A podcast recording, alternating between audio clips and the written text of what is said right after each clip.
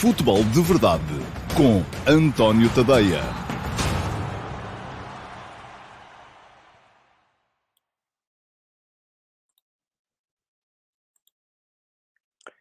Ora, então, olá, muito bom dia a todos e sejam muito bem-vindos à edição de hoje, que é sexta-feira e é dia 24 de dezembro de 2021, véspera de Natal do Futebol de Verdade. Tal como já tinha prometido um, ao longo desta semana, estou aqui hoje, mesmo no dia 24 de, de dezembro, uh, porque houve Porto Benfica ontem e, havendo Porto Benfica ontem, seria estranho não aparecer aqui uh, para vos uh, falar do jogo e para vos deixar a minha opinião sobre o jogo de, de ontem.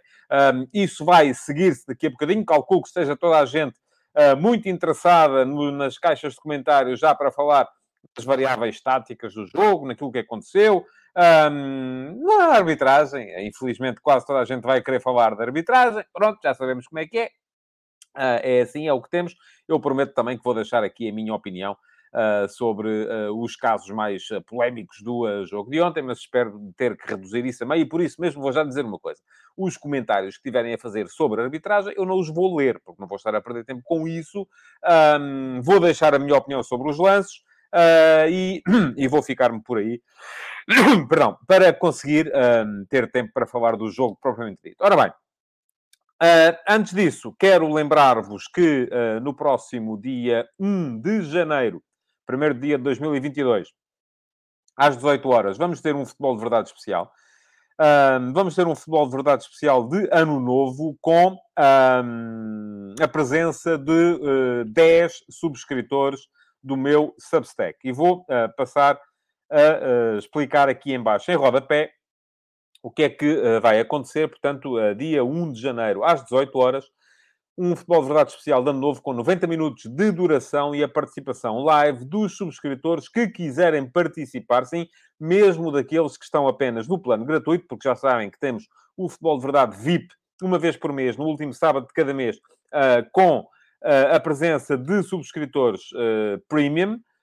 Um, desta vez, qualquer dos meus subscritores, mesmo aqueles que estão no plano gratuito, podem inscrever-se. Toda a gente está a ter recebido uh, já o uh, e-mail de convite para participarem neste Futebol de Verdade especial de dia 1 de janeiro às 18 horas. quem subscreve e quiser participar só tem de responder na caixa de comentários desse post que está no meu Substack, tadeia.substack.com, a dizer quero participar.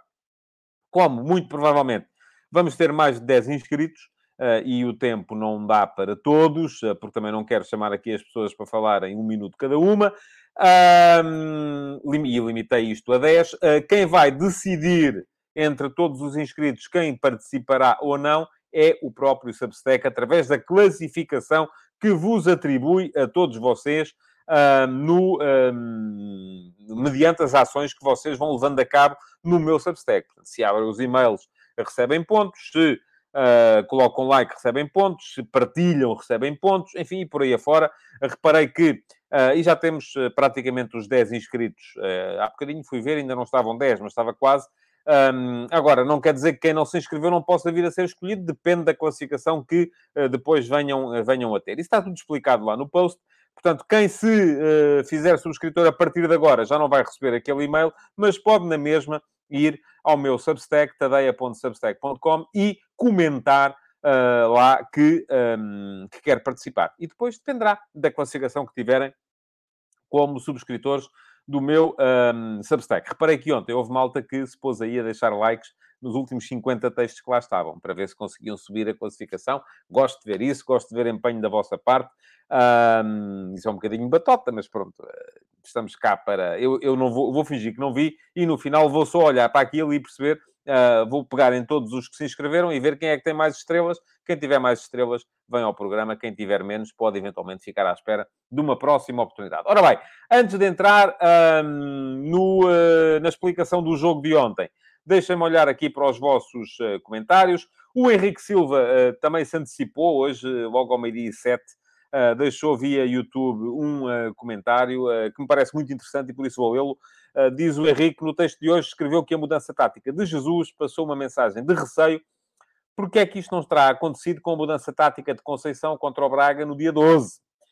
Faz sentido isso que me está a dizer, Henrique.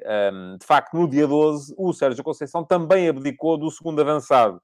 Uh, não jogou Taremi nesse dia contra o Braga, creio eu, para entrar em três médios, Uribe, Gruites e Vitinha. Portanto, entrou o tal médio a proteger as costas do, do Vitinha. Eu creio que terá a ver com os momentos que os plantéis vivem, com os momentos de confiança que as, equipa vi, as equipas vivem. Um, agora, tudo isto é sempre muito subjetivo. Uh, mas eu não me quero estar a antecipar e, como vou falar do tema mais daqui a bocadinho, não vou adiantar muito, uh, muito mais.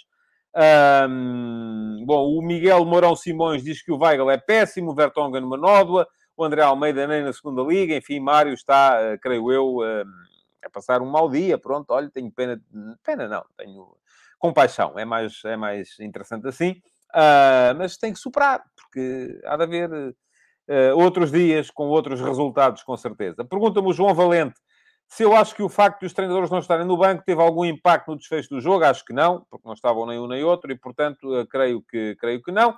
O Vasco Batista diz que ontem deu para perceber porque é que Jesus é um treinador medíocre. Já lhe respondi via Substack Vasco. Não acho de todo que uh, o Jesus seja um treinador medíocre.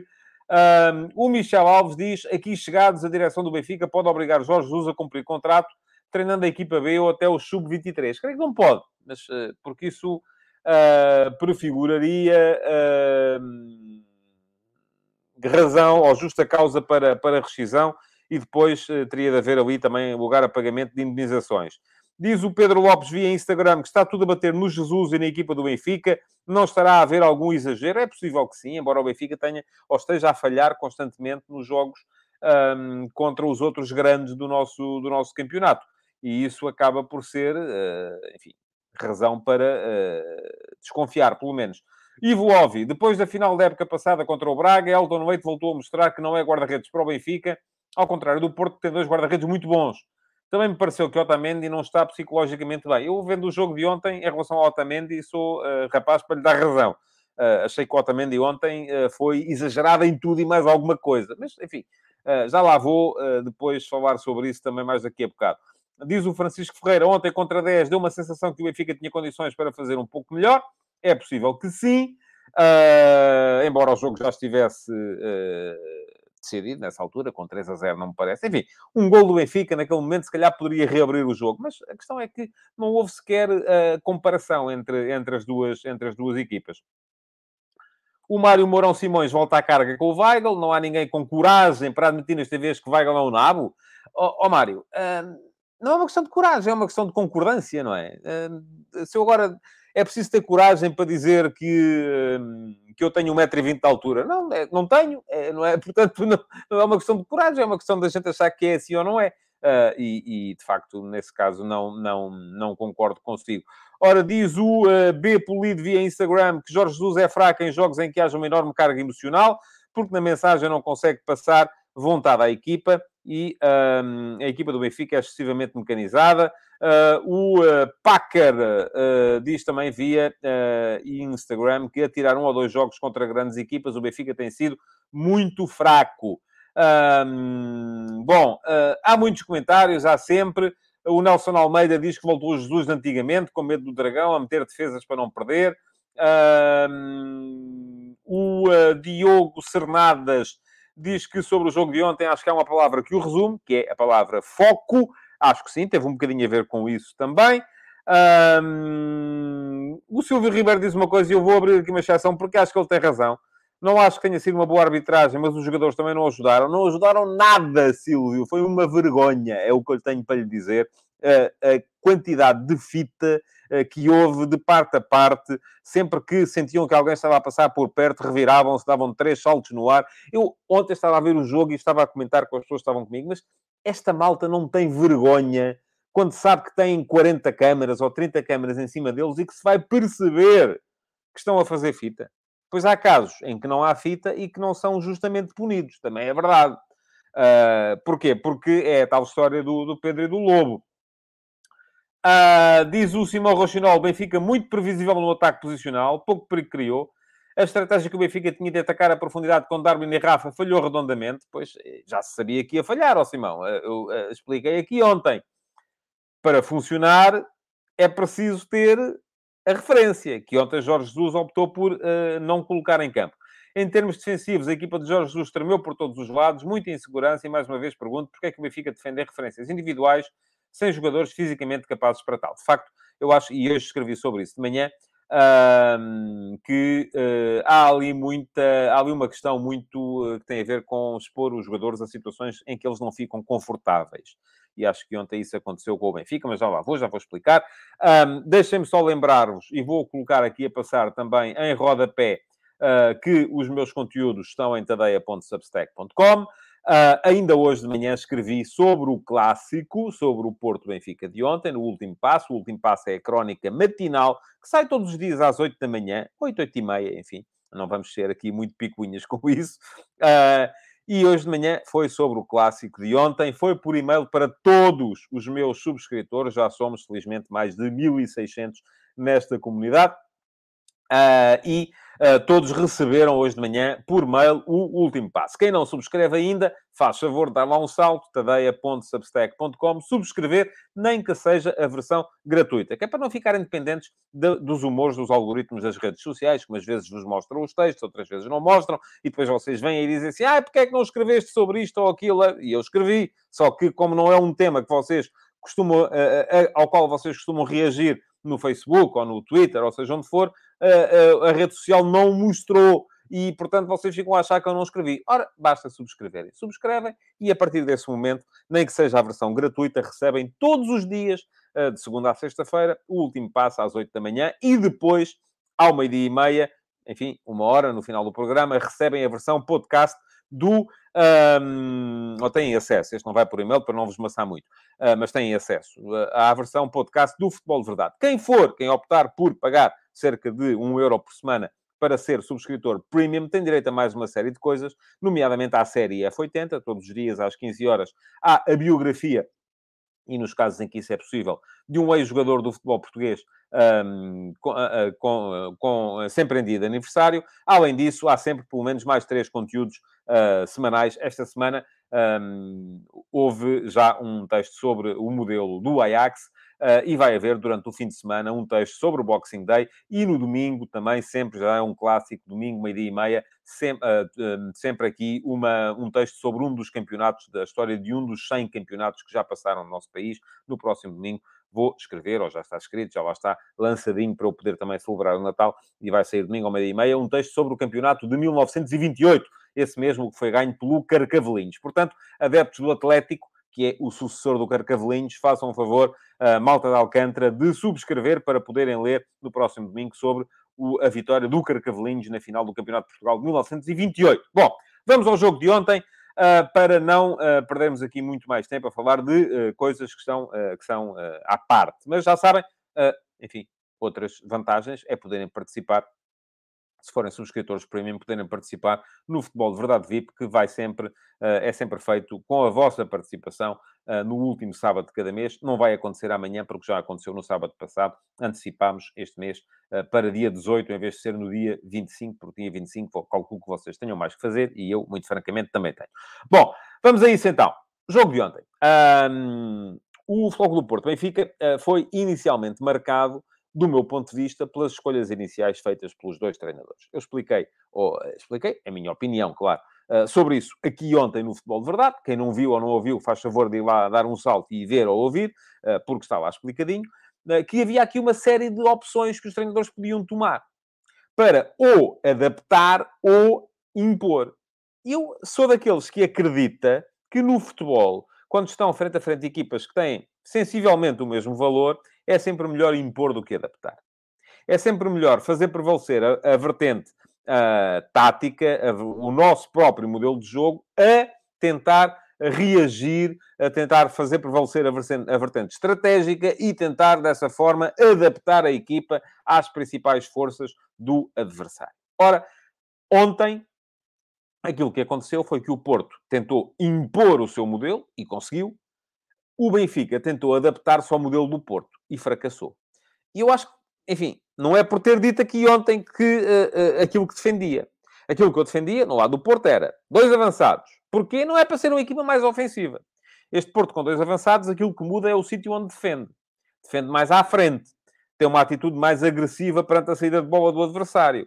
Uh, além disso, atacando, uh, tem outro tipo de armas, porque é diferente, quer queiramos, quer não, jogar com Otávio, um, Evan Nilsson e Luís Dias, como jogou o Porto no jogo contra o Braga, por exemplo, de que falava aqui um de vocês há bocado, ou jogar com Evan Nilsson, Taremi e Luís Dias. Há uma série de uh, uh, ações que passam a ser possíveis uh, tendo os três, os três homens na frente. Não só do ponto de vista defensivo, em termos de pressão à saída de bola do adversário, porque aí estes três juntam-se muitas vezes o Otávio e são quatro, como também do ponto de vista ofensivo, em que uh, são possíveis toda uma série de contramovimentos, em que um busca a profundidade, o outro busca o apoio, um busca a largura, o outro busca o espaço central, e isto acaba por permitir uh, que o Porto seja também mais forte do ponto de vista ofensivo. Ora, qual é que era o problema? É que podia o Futebol do Porto temer aquilo que são as armas do Benfica e tentar reforçar o seu meio-campo defensivo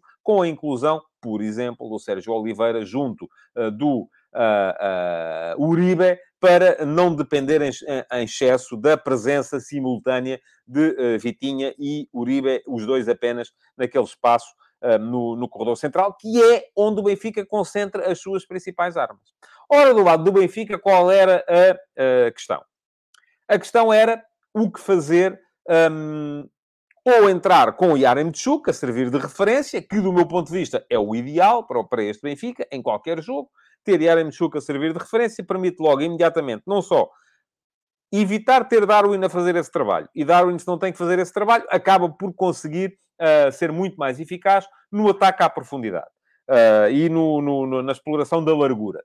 Uh, e depois, por outro lado, ganha espaço, porque obriga as linhas do adversário a afastarem-se, para que o Rafa possa impor as acelerações com bola pelo espaço interior, que é o que ele faz bem, desde que haja porque se não houver espaço, então aí a coisa fica difícil. Ora, a partir do momento em que não está a referência, em que o Darwin, não, estando a fazer de referência, não consegue ir à procura da profundidade, uh, em que por isso mesmo a última linha do adversário não vai um, afundar no campo, deixa de haver o espaço entre as duas últimas linhas, o Rafa deixa de ter o espaço para poder uh, uh, acelerar por dentro, como ele tanto, tanto gosta. Ora, essa era, do meu ponto de vista, e defendi-o aqui ontem, a opção correta. Optou Jorge Jesus por abdicar de Yaremchuk e por colocar em campo mais um médio. No jogo contra o Sporting tinha utilizado Everton, ontem utilizou Tarabt. No jogo contra o Sporting ainda foi mais próximo de um 3-4-2-1.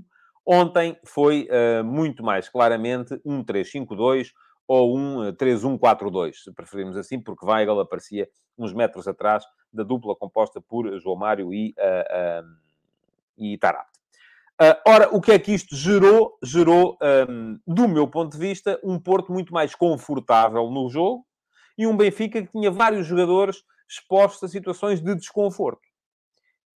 São disso exemplo, por exemplo, o Darwin, já o expliquei aqui, mas também, por exemplo, André Almeida. André Almeida, uh, uh, fazer dele, ou querer fazer dele, um defesa central pela direita, numa equipa que defende uh, com referências individuais, como defende este Benfica, é obrigá-lo a, a expor-se, como se expôs, por exemplo, no lance do terceiro gol do Porto ontem. É verdade, deixem-me dizer aqui, é verdade que boa parte do que acontece nesse lance do terceiro gol é culpa do meio-campo que não pressionou. Porque o Uribe está completamente à vontade. A malta estava aqui, eu estava aqui a ver o jogo e no momento em que vejo o Uribe com a bola descoberta completamente à vontade e que vejo uh, o, o Luís Dias a começar a vir da esquerda para o meio em corrida, e obviamente o André Almeida, que estava com ele, não tem pernas para o acompanhar, um, aquilo estava a ver-se o que é que ia acontecer, não é? Era, uh, estava automaticamente evidente. Uh, portanto, muito teve a ver com a forma como a bola ficou descoberta no, para, para o Uribe fazer o passe. Mas, Uh, isso não quer dizer que o André Almeida esteja confortável naquela posição. Não está. Aliás, na segunda parte, o Benfica mudou a jogar contra 10 uh, ah, e já, uh, já recuperou a linha de 4 atrás e apareceu, enfim, também não conseguiu fazer nada com o jogo, verdade seja dita. Portanto, e também já tinha o Yaremchuk. Aconteceu um bocadinho o mesmo no jogo contra o Sporting. a equipa melhorou com a entrada de Yaremchuk, mas acabou por não ser a tempo de fazer, fosse o que fosse. Agora, o desconforto tático ou o um, conforto, o conforto tático do Porto ou o desconforto tático do Benfica não explicam tudo, nem pouco mais ou menos. A verdade é que o Porto, aos 7 minutos, estava a ganhar 2 a 0. E estava a ganhar 2 a 0 no seguimento de lances de bolas paradas, em que é absolutamente irrelevante se o Porto está em 4-4-2, em 4-3-3, ou seja, no que for, ou que o Benfica está em 3-4-3, ou em 3-4-2-1, ou em 3-1-4-2. É indiferente. Ali, nas bolas paradas, o que funciona são duas ou três coisas. Foco, concentração, mais a mais sendo bolas paradas no início do jogo, um, capacidade para as atacar e para as defender, e um, aquilo que é, como é que eu lhe hei de chamar? Eu não gosto de chamar atitude, porque eu acho que não tem a ver com atitude. Os jogadores não decidem vou empenhar ou não me vou empenhar. Acho que tem a ver mais com, com a alma, com a, a, a, a capacidade que o, que, que o, o contexto uh, provoca nos jogadores para uh, serem capazes uh, de, de dar, dar o máximo em cada lance ou não. E aqui acho também que estava melhor o Porto do que o Benfica.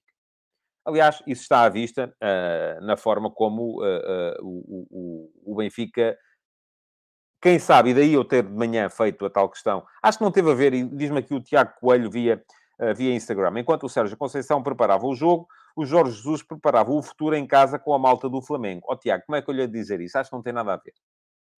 Acho que não tem rigorosamente nada a ver. O Tiago está a olhar para, para esta questão um, como olha um adepto o que é normal, eh, porque o Tiago calcula que seja adepto. Eh, não, não sei de que clube, mas calculo que seja adepto. E os adeptos, eh, ainda hoje de manhã escrevi isso, vivem os seus clubes, hum, não é ou 16 ou 18 horas em que estão acordados por dia e às vezes ainda sonham com eles quando vão, quando vão dormir. Os profissionais não vivem os clubes assim. Basta conhecer meia dúzia de jogadores de futebol para perceber que eles muitas vezes não sabem em que lugar é que a equipa está, com quem é que vão jogar a seguir, se o adversário está bem ou mal, vão, vão ser informados disso pelo treinador na proleção uh, um par ou dois ou três dias antes do jogo, mas antes disso nem sabem nem querem saber. Portanto, achar que o Benfica entrou desfocado no jogo de ontem porque o treinador, na antevéspera à noite, tinha recebido uns amigos do Flamengo lá em casa. Caramba, os jogadores não, estão em campo, não se lembram disso. Quando estão a treinar, não se lembram disso. O, o ser profissional de futebol no século XXI é isto: é quando está a trabalhar, no treino, no jogo, 100% de foco. Quando não está a trabalhar, vou dizer-vos, é 100% de desfoco. É a única maneira de levar isto. Com a carga competitiva que os jogadores têm hoje em dia, eles quando não estão a treinar, e não sei se temos aqui algum jogador a ver ou não, mas se temos, agradecia que uh, comentassem e que me dissessem que eu não tenho razão ou que tenho, Uh, porque quando não estão a ver, quando não estão a trabalhar, ou quando não estão a jogar ou a treinar, a última coisa que eles querem ouvir falar é de futebol. Portanto, eles querem lá saber que o Jesus tenha estado com o Flamengo, ou com o uh, Dinamo de Kiev, ou com o Barcelona, ou com o Liverpool. Da mesma maneira, o treinador, não é por causa daquelas, não sei quanto tempo é que foi, uma hora, duas horas, em que esteve a falar com o Amalto do Flamengo, que deixou de preparar o jogo. Até porque ele fez as mesmas, tomou as mesmas opções que tinha tomado no jogo contra o Sporting. Portanto, vamos lá ver. Quando ainda não estava aí o Flamengo. Não é por aí. Acho que houve isso sim. Uh, uma mensagem de receio passada para dentro do campo através da tal primeira opção que foi tomada, que é o que é que vamos fazer? Vamos impor ou adaptar. O Porto impôs, o Benfica adaptou. Eu ontem a ver o jogo, lembrava-me também daquele célebre Porto-Benfica, em que o uh, Jesus entrou com o David Luiz a defesa esquerda, já não me lembro por que razão, uh, mas tinha a ver mais uma vez com isso, que era adaptar. Lembrei-me também de uma outra situação, uh, que foi o primeiro Benfica Sporting de Jesus com o, pelo Sporting, em que por acaso tinha estado num debate antes disso e havia quem dissesse, não, o, o, Jesus pode ir só com um avançado e ter mais um médio e tal, e eu disse logo, não, se fizer isso, perde porque a grande força deste Sporting, na altura, eram uh, também a forma como Gutierrez e Slimani eram complementares. E Jesus foi, foi com os dois avançados para a luz e ganhou 3 a 0. Eu acho que isto aqui, enfim, ninguém tem razão a vida toda. Uh, uh, e, portanto, não creio que seja uma questão de 100% ou total, total e absolutamente objetiva. Mas a ideia que eu tenho é que é sempre melhor impor do que adaptar e que a ideia de adaptar terá condicionado muito mais do que a reunião com o Flamengo, terá condicionado uh, uh, o comportamento dos jogadores, que apareceram, de facto, entraram desfocados. Aqueles primeiros minutos, aquelas duas primeiras bolas paradas não têm a ver nem com o Flamengo, nem com variantes táticas, nem com nada. O que é que aconteceu? Primeiro gol, logo aos 40 e poucos segundos. Otamendi perde a bola ao primeiro posto. A partir daí, Tarab está atrasado na forma como não acompanha Taremi. E dessa forma aparecem Taremi e Evan Nilsson, os dois, na cara do guarda-redes. Golo. Maior agressividade, maior foco, maior capacidade para interpretar aquele tipo de lances por parte do Foco do Porto. Como se isto não bastasse, seis minutos depois, aos sete minutos, 2-0. E aqui, uh, a primeira vaga ainda é bem defendida pelo Benfica, mas uh, aí parece-me que há, um, há uma descoordenação entre o Elton Leite e o André Almeida, saltam os dois à mesma bola, uh, o Elton Leite acaba por aliviar mal a bola, ela fica dentro da área, e o Vitinha, com um gesto técnico soberbo, consegue calcular ali a bissetriz, o ângulo e meter a bola no único, na única nesga em que ela podia entrar, para passar sobre o Otamendi e entrar, uh, bater no poste e entrar ainda no outro canto, no canto mais distante da baliza do Benfica. 2 a 0. Bom, o 3 a 0 já vos falei aqui há bocadinho. há uma bola descoberta do Uribe no meio campo e já se sabe que não, quem joga contra o Porto não pode deixar este tipo de situações acontecerem, porque se acontecem é trigo limpo, farinha amparo. A, a bola entra num dos três da frente, e se entra no Luís Dias, então aí é o cabo dos trabalhos, porque ele geralmente tem por hábito não uh, perdoar. Uh, bom, um, o Porto ainda podia ter marcado mais três golos. É, a verdade é esta. Aos 36, Evan Nilsson isolado perdeu uh, o lance. Aos 42, Dias isolado quis oferecer o gol ao Taremi, calculo que é porque o Taremi precisa de marcar, porque está uh, no momento em que está a precisar de golos e tal, e a, o lance acabou por se perder. Aos 55, já com 10, no seguimento de um canto a favor do Benfica, um sprint notável de Zaidu, também um sprint por terra de ninguém, a conseguir chegar com bola à área do adversário, a colocá-la à frente do Taremi, e o Taremi, com a baliza aberta na frente, conseguiu acertar no poste. Portanto, o Porto ganhou por 3 a 0, podia ter metido mais golos, o Benfica, mesmo a jogar contra 10, mesmo com as alterações táticas que Jesus fez, acabou por não ser capaz de dar a volta à situação. Vou olhar aqui mais um bocadinho para os vossos comentários e vou começar agora dos mais, dos mais recentes para os mais antigos. Ora bem, diz-me o Ivo Ovi que o Alton Leite não tinha que sair àquela bola. Já lá estava o André Almeida, falta de comunicação. É bem possível que sim. Um, o Michel Alves diz que o Porto, na segunda parte, quis começar a ganhar o próximo jogo e conseguiu com a expulsão de Otamendi. Uh, nem isso conseguimos evitar. Já lá vou falar das expulsões. O João Lopes diz que Vitinho é o novo Deco do Dragão. Fernando Santos que abre os olhos e o convoca em vez do João Mário. Acho que Vitinha já começa a justificar, de facto, a presença. E não me surpreenderá nada uh, que a continuar assim. Agora não vai haver seleção, mas que a continuar assim, ele acabe por estar uh, na convocatória para os jogos do, uh, do, do play-off. Um, diz o João Ferreira que é preciso dizer que Elton Leite não fez um bom jogo. Não fez, não senhores. Um, o Pedro Coelho diz-me, eu não sei, dou isto com reserva, que Grimaldo testou positivo a Covid-19. O Benfica irá estar ainda mais desfalcado na defesa para o segundo jogo do Dragão. Vamos a ver um, se se confirma isto ou não. Um, o Mário Paulo Custódio diz que Jorge Jesus não tem argumentos táticos para assumir um jogo contra uma equipa de topo. Não foi sempre assim, Mário. Uh, não foi sempre assim. Uh, o João Romano diz que a, a, adaptação de David Luiz à defesa esquerda foi contra o Sporting, 5 a 3 a favor do Sporting. Uh, também terá sido. Aliás, eu lembro, a estreia, eu se bem me lembro, a estreia de David Luiz uh, no Benfica é em Paris, no Parque dos Príncipes, contra o Paris Saint-Germain, e quem faz essa adaptação na altura ainda é Fernando Santos. Um, creio que é Fernando Santos, um, mas estou a falar de cor. Uh, e, e no jogo do, da, da, Liga Europa, depois é possível que o David Luiz tenha jogado contra o Sporting a defesa esquerda, mas o jogo que estou a lembrar era um 5 a 0 no Dragão, com Jorge Jesus, uh, já. Uh, e esses 5 a 3, uh, o treinador do Benfica não era Jorge Jesus, era ainda, creio eu, o Fernando Chalana, ali num, num período de interinato uh, que durou ainda assim algum, algum tempo. Bom, um, estou muito feliz convosco, devo dizer-vos, deve ser pequeno Natal. Não estou aqui a assistir e estou aqui a, a dar aqui uma volta grande agora pelos comentários. Uh, ninguém anda aqui a falar de arbitragem, o que é extraordinário. Parabéns para vocês. Mas eu, enfim, vou reservar aqui os últimos dois, três minutos para falar da arbitragem de ontem, que, do meu ponto de vista, foi fraca e foi fraca um, muito por culpa uh, também dos jogadores. Porque os jogadores não facilitaram nada. a dimensão cénica uh, dos jogadores nesta, nestes jogos começa, e já falei disso há bocado, começa a ser para mim uma preocupação. Há muita fita. Há muita gente a fazer fita. Há muita gente que, em vez de estar preocupada em jogar, está preocupada em saber como é que vai cair. Se sentem o adversário a chegar, caem logo para ganhar a falta. Se sentem o adversário a chegar com um bocadinho mais de contundência, caem e dão três voltas no ar uh, para eventualmente poder dar um cartão amarelo ou vermelho para o adversário. Não se admite uma coisa destas em profissionais. Mas, acho, eu se fosse jogador profissional de futebol e fizesse algumas das coisas que vi fazer ontem, tinha vergonha. E tinha vergonha porque aquilo está a ser visto por 30 câmaras. Está toda a gente em casa a ver que eles estão a fazer fita e eles continuam a fazer fita.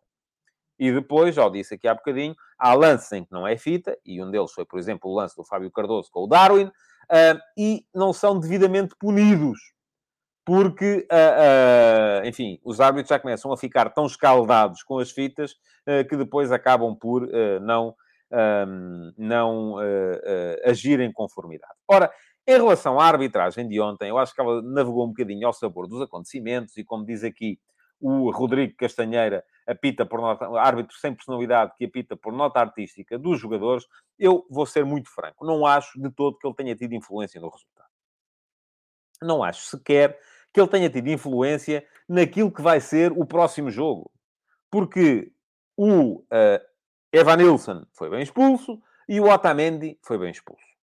Pronto. Quando digo que ele não, acho que ele não teve influência sobre o resultado, é porque, e vou dizer, uh, entendo que, uh, primeiro, o que o Floco do Porto protesta, uh, penalti de Otamendi sobre o Luís Dias, é verdade que há uma mão do Otamendi no peito ou na, no, na barriga do Luís Dias, mas, no meu ponto de vista, não é o suficiente para uh, ser marcada a falta. Luís Dias aproveitou aquilo que me parece que é um contacto normal uh, para se deitar para o chão. Acho que não era falta. Depois, reclama o Benfica um segundo amarelo ao Evanilson, ainda antes do Evanilson fazer o terceiro golo.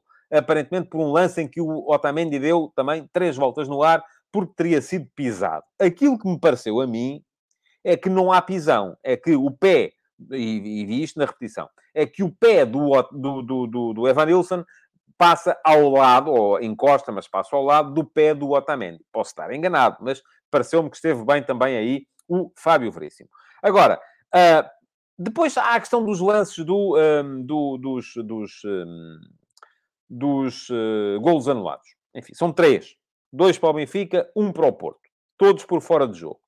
Nos lances do Benfica, uh, já lá vamos, o, o, e não vou responder a comentários. Pronto. Já lá vamos às expulsões. Pronto. Ok, vamos falar primeiro das expulsões que se verificaram. Se Evanilson foi bem expulso, foi. Uh, se Otamendi foi bem expulso, foi. Até era vermelho direto, não era amarelo. Portanto, estamos uh, aí bem. Agora, de facto, fica a faltar, ou ficou a faltar, uh, se a ideia é o cotovelo na cara é sempre amarelo, ficou a faltar um, um amarelo para o Otávio e outro para o Tarapte, pelas mesmíssimas situações. Uh, porque foram lances iguais. E o árbitro aí não deu amarelos. Pronto, por fim, os golos anulados. Não sou, obviamente, capaz de vir aqui dizer que a linha está bem posta ou mal posta. Enfim, eu aqui tenho que confiar em quem está. Porque quem está, traça a linha, uh, diz que foram 4 centímetros no primeiro gol anulado ao Darwin, que foram 33 centímetros do Pizzi uh, no uh, golo anulado ao Otamendi.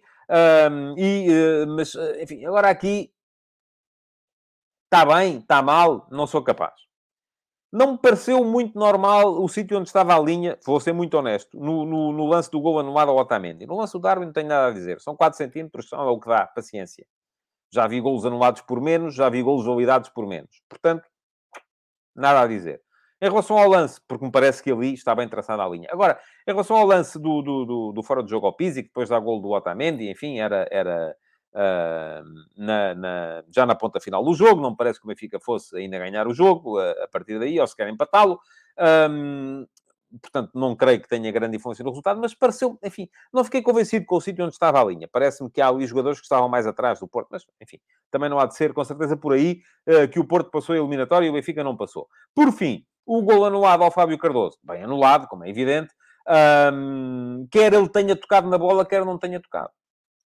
Porque se não tocou, fecha ela. E se fez a ela, condiciona a ação do guarda-redes. É isso que têm que perceber. A partir do momento em que o jogador se faz à bola, uh, para a tocar, se está em fora de jogo e com isso condiciona a ação defensiva de quem está uh, com ele, uh, automaticamente tem que ser marcado fora de jogo e não há fora de jogo posicional, como me parece que foi comentado já em alguns fóruns. Portanto, isso não existe. Esqueçam lá isso, são bem anulados os três golos. Ficou também por mostrar, é verdade que sim, no meio disto tudo esqueci um amarelo ao Fábio Cardoso, no lance em que lesiona o Darwin. Portanto, estamos claramente uh, em, todos de acordo se dissermos que, um, que, é uma má, que foi uma arbitragem fraca, mas uh, daí até dizer que, uh, enfim, pois os adeptos têm o condão de só ver os erros a seu favor e não veem os erros contra. é um bocadinho isso. Pergunta-me aqui o Sandro Castanho se o VAR é útil ou não é. Claro que é. É claro que é. O Rodrigo Castanheira diz que fora de jogo 4 centímetros desvirtua o futebol de risco, é, a não ser que sejam a favor de si, a, da sua equipa, não é, Rodrigo? um, ofensivo que se deve premiar, ataque à profundidade. Eu já defendi aqui uma tese, e volto a dizer, não tem a ver com os centímetros. Aliás, diz-me aqui o Pedro Roque Pimentel que ninguém é capaz, uh, menos de 20 centímetros devia ser considerado inconclusivo. E eu digo-lhe assim, então e depois os 21, não é? Ai, mas os 21, se calhar era 19. Se fosse 19, dava. Se fosse 21, já não dá. Não dá, não serve. Aquilo que eu defendo é uma coisa completamente diferente e vou só gastar aqui 30 segundos do vosso tempo para vos voltar a lembrar, é que desde que a parte que está mais atrás do jogador ofensivo esteja pelo menos na linha da parte que está mais atrás também, portanto, mais à frente do ponto de vista de quem ataca, mas mais atrás do ponto de vista de quem defende, do jogador que defende, desde que haja um bocadinho do corpo de quem ataca que esteja em linha com um bocadinho do corpo de quem defende, devia ser considerado em linha e não devia ser marcado fora de jogo. Agora, eu não digo isto só quando um clube um, tem golos anulados. Digo, quando, digo sempre. Porque é essa a minha, a minha, a minha ideia das coisas. Bom, uh, estamos a chegar ao final. Quero só... Uh, queria falar ainda aqui um bocadinho do futuro de Jorge Jesus, mas já não vamos ter tempo. Paciência. Uh, todos nós queremos ir para uh, as nossas uh, respectivas festas de, de Natal e, portanto, queria, antes de me ir embora, lembrar-vos que podem deixar o vosso like, partilhar, continuar a comentar e inscreverem-se ou subscreverem o meu Substack, tadeia.substack.com, para se candidatarem a estar presentes no Futebol de Verdade especial de fim de ano. Além disso, queria naturalmente desejar-vos um excelentíssimo, um excelente, um ótimo, um fantástico, um extraordinário Natal uh, e a lembrar-vos que estarei de volta na próxima segunda-feira com o último passo às 8 da manhã e com o Futebol de Verdade aqui uh, para vocês ao meio-dia e meia. Muito obrigado por terem estado aí, então, e um uh, bom Natal para todos. Futebol de Verdade, em direto de segunda a sexta-feira, às 12h30